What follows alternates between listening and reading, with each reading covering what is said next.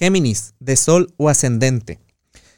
El lunes 30 de noviembre tenemos tu eclipse, que es el primer eclipse de la serie Géminis Sagitario. Se da en tu signo y es de luna llena.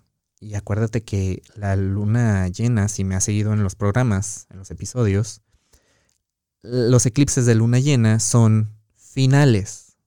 Y como se da en, en tu signo, yo te quiero preguntar, ¿con qué quieres acabar en tu vida?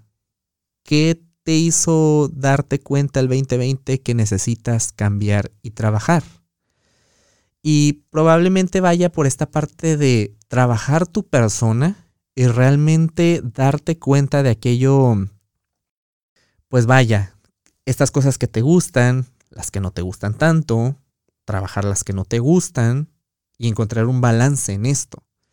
Y esto se ve reflejado en tus relaciones y se va a ver reflejado en tus relaciones porque creo yo también que esto viene para acabar porque necesitas, y digo necesitas porque lo has estado viendo todo este año, si no es que desde mucho antes, que necesitas buscar la manera en cómo entregarte de manera diferente a tus relaciones.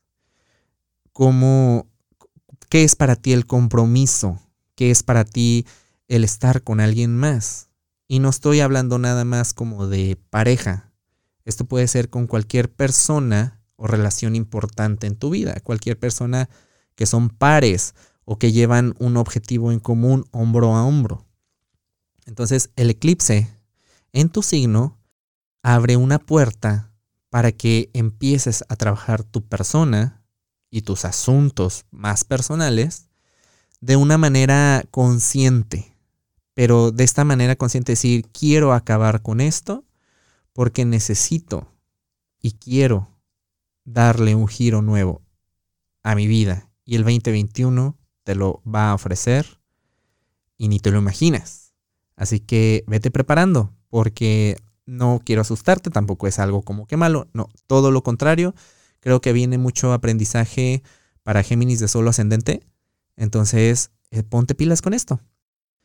Si quieres saber más de la información eh, de la energía disponible, te invito a que escuches el episodio de la semana del 30 de noviembre al 6 de diciembre y que nos busques en redes sociales como Caja Astral Podcast.